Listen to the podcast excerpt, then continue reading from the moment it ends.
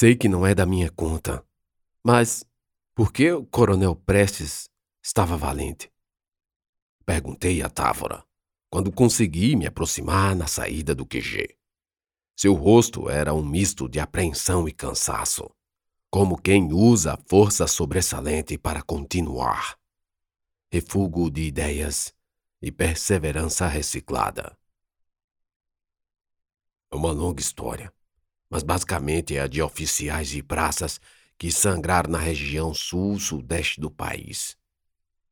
Só não provamos derrota total porque saímos com o dinheiro confiscado pela Revolução. Caminhávamos lado a lado. Revolução? Senti-me à vontade para perguntar, pela primeira vez, a extensão de uma palavra usada tantas vezes. Sim, a revolução, que são tantas e nunca acabam.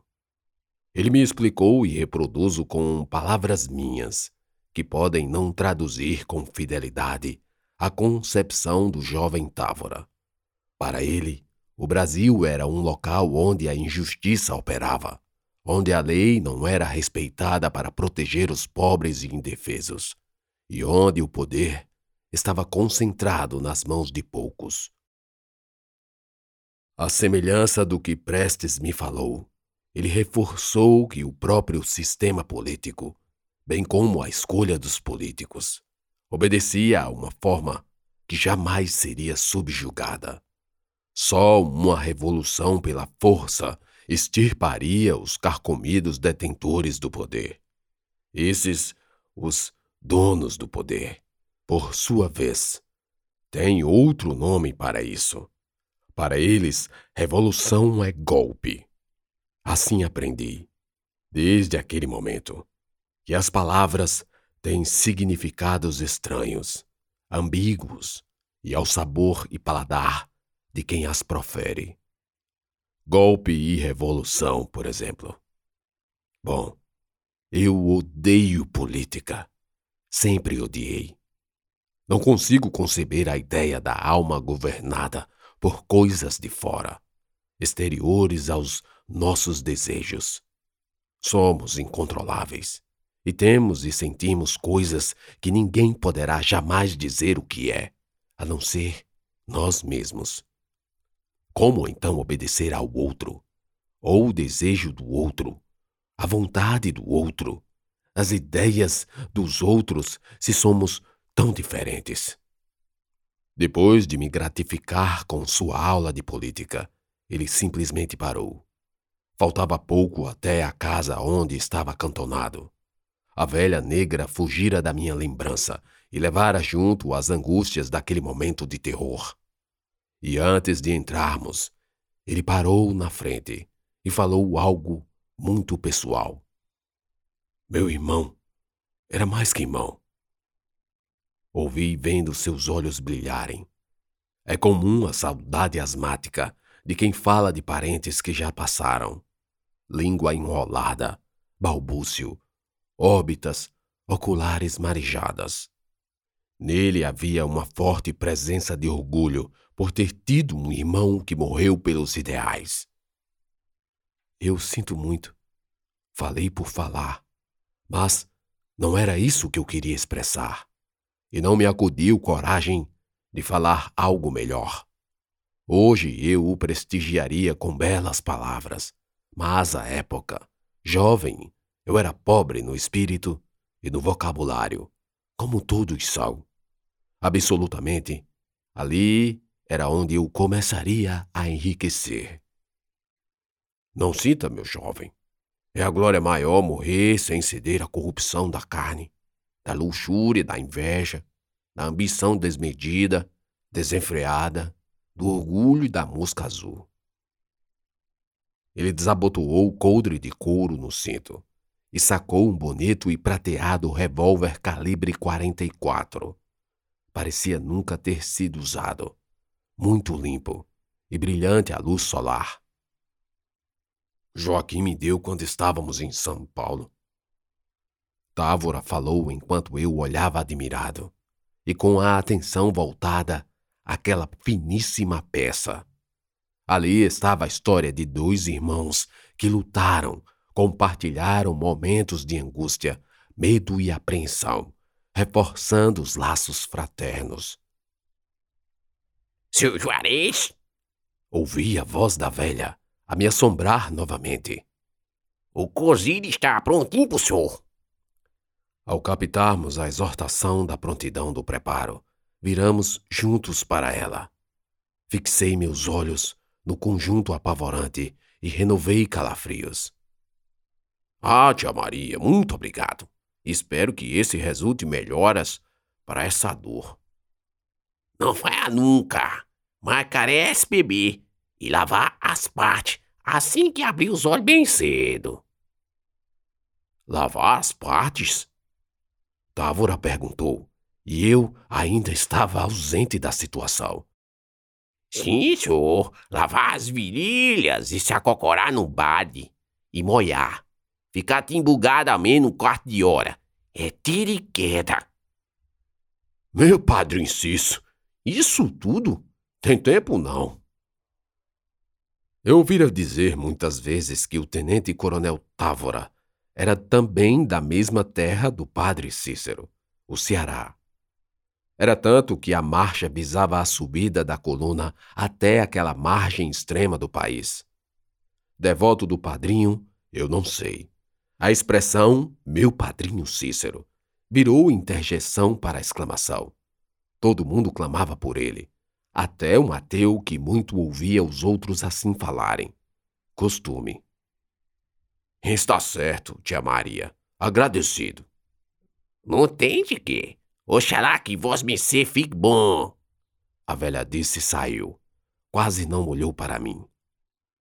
Certamente estava espritada quando me abordou. Concluí em pensamentos. Senhor, ela é uma macumbeira. Sussurrei conspirando, na esperança de que talvez ele fora enganado. Ele com aquela lapa de queixada larga, abriu o bocão, rindo e gargalhando de mim. Paulo, você vai mesmo nisso? Deus é poderoso e é um só. Os dela são inofensivos. Só sabem dançar, tomar cachaça e exigir sangue de animais. Animais, não de gente. Ele fez questão de ressaltar que só a fauna servia aos deuses do candomblé. Depois completou. A velha era a cozinheira do meu fogão, mas vive embriagada. E eu dispensei e ela anda por aí vagando. Eu ainda estava intrigado, mas a referência a costumes antigos e isentos de maledicências me fez pensar no armistício de convicções. Se um devoto do padre Cícero não ligava, por que eu deveria? Talvez o candomblé e o banda não fossem fonte de mal maiores. Não como aprendi com a gesta popular. Lembrei de Padre Honório e o pitaco a Iemanjá para deixar Ana mais sossegada. Recordei também de minha prece profana para tentar escapar da morte. Verdadeiramente, a serem verdades os castigos pela heresia, o certo seria Deus ter coçado minha cabeça com um raio direto do céu. Mas me diga o que veio falar comigo. Me instigou Távora, quebrando minhas ideias conciliatórias do sincronismo religioso. Nada. Não era nada. Respondi olhando com displicência para a tia Maria. A velha ia longe, bambeando sobre as alpercatas torta e troncha, quase tombando. Voltei a mim e recheei a resposta. Só queria me inteirar da movimentação e se posso fazer alguma coisa a mais pela coluna. Mal terminei de falar, ele já estava em marcha. Acertou que depois me chamaria. Sem dúvida, seu banho de assento o esperava. Eu, por outro lado, dei conta de que melhor seria racionar pedidos e favores e que os feitiços da velha seriam melhores para Ana. Tia Maria já ia longe, arrastando-se meio trôpega, quando apertei o passo no seu encalço. Senhora Tia Maria? Chamei e ela parou. Virou-se numa manobra arriscada, meio que caindo de banda. Os olhos cobertos pela mesma nata se cerraram pelo sol oblíquo da tardinha. Uma brisa soprou balançando cajazeiras ao nosso flanco. Um menino galego me procura para quê? Ela falou e cuspiu uma golfada marrom entre os pés. Eu, por outro lado, tive que engolir, quase engulhando de nojo, mas não podia cuspir. Eu preciso de um preparo de assento. Falei tímido, embolado. Ainda receava sua áurea de poder místico. Hum, vós me você não tá doente, que tô vendo tudo no lugar. Não é para mim, é para minha amiga. A Ana, ela é ne... Engoli o resto da palavra. Ia falar negra, mas rápido percebi que não havia sentido na colocação, apesar de eu, por hábito, pensar que a velha, compartilhando a cor de Ana, pudesse se comover mais facilmente mas vi que isso talvez não tivesse cabimento, ao imaginar que os tratamentos melhores ou piores em razão da cor não têm sentido. Lembrei do Padre Honório, mesmo sem forçar a memória, para daí extrair lições de tratamento igual para todos. Parei divagando, anuviado. Que foi, galenguinho? Língua vai e volta por causa de medo? Bora, fala! Onde habita sua amiga? Aqui perto. Desembuchei num sobressalto. Pois então vamos. Eu fui à frente. Cheguei, entrei e procurei por Ana, dentro de um dos quartos. O calor estava ameno, tanto em razão do vento forte quanto da chuva que molhou o chão no fim da tarde. Tia Maria notou de primeira a gravidade da situação. Quem buliu com ela? Um jagunço do Coronel Salvador, acolá nas bandas da Bahia. Falei entristecido, pois de certa forma eu não deixei de colocar em conta que minha demora em agir fora decisivo para a violação de Ana. E quem é? Ana acordou atordoada. Vixe, minha filha! Tia Maria sibilou para Ana. Eu já não estava mais lá dentro quando provavelmente Ana se despiu para se mostrar a tia Maria. Esta parecia embriagada. Se não estava, certamente beber alguma coisa, pois o cheiro de álcool incensou o barraco de taipa. Fiquei na sala, ouvindo os gemidos de Ana. Era alguma doença venérea que aquele maldito lhe havia transmitido. Aproveitei para contabilizar nossos mantimentos e tomei um susto quando reparei que, após quase um mês de romaria armada, sobrou muito pouco de rapadura e farinha. Paulo! Sargento Barbosa me chamou. Eu olhei para a parte da frente do casebre, mas não o vi. Paulo, aqui atrás. Virei o torso e ele estava nos fundos, ainda do lado de fora. Levantei de um pau velho que me servia de banco e corri arrastando os pés. Ao me aproximar, vi o sargento visivelmente apreensivo, ofegante, suado e alerta aos olhos ao redor que pudessem vê-lo ali. Fez algo errado, pensei no mesmo instante. Tu podes esconder algo para mim? Posso, sim, senhor. Falei prontamente. O sargento, se muito tivesse, era a minha idade. Aliás, com o tempo fui percebendo que havia soldados quase crianças, muitos com doze ou treze anos, e já empunhando armas. Eu tinha dezesseis, dezessete, não lembro. Ela está ali atrás, no corredor de Aipim. Ele apontou. Ela? Sim, Paulo. Ela é uma donzela, uma guria que conheci em. É, você precisa me ajudar. Bah! Era quase uma súplica. Sargento Barbosa confiava em mim mais do que em qualquer outro do pelotão de que fazia parte.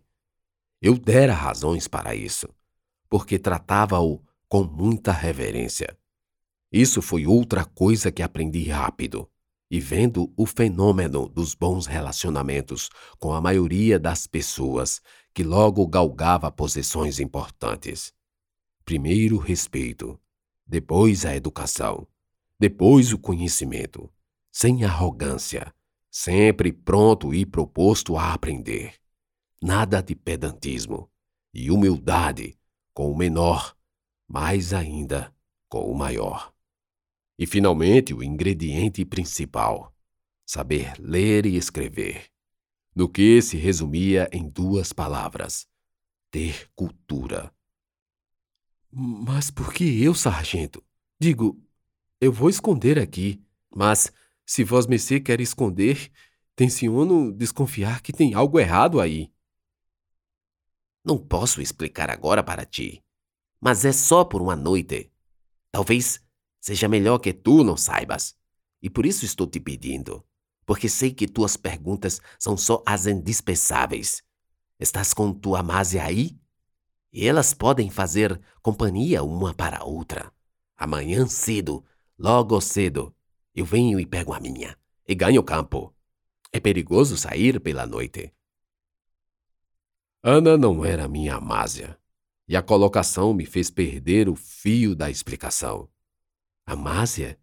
Uma espécie de esposa sem casamento? Eu e Ana? Nunca. Eu queria cuidar dela. Só isso. Mas não sentia nada além. Enfim, não quis principiar uma contestação e lembrei da velha. Ana está recebendo cuidados da tia Maria.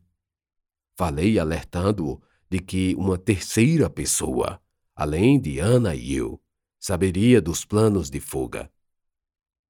A feiticeira? É, respondi no automático. Depois entrei a perguntar. Feiticeira? Sim, Dizem que é. Ele fez o sinal da cruz.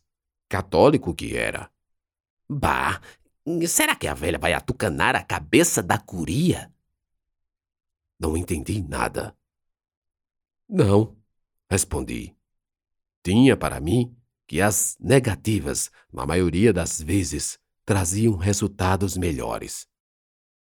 Bem, então tu vais lá dentro e avisa a velha que tem visita. Avisa também tua guria que não é para fazer perguntas a Maria das Dores. Este é o nome de minha donzela amada. Vamos nos casar com um padre de verdade. Esse padre Marcelo foi expulso do ofício. É um beberrão. Sargento Barbosa fora tragado por um redemoinho de paixão desenfreada. Eu não sabia como, nem quando, e só de algo tinha certeza. Ele estava completamente fora de si, arriscando uma deserção em pleno mato goiano, com tropas bernardescas e batalhões patrióticos espalhados por todos os lados, sem contar com cangaceiros. Preocupei-me com o risco que os jovens corriam, mas não podia fazer nada. Nem Jesus mudaria a cabeça daquele vivente.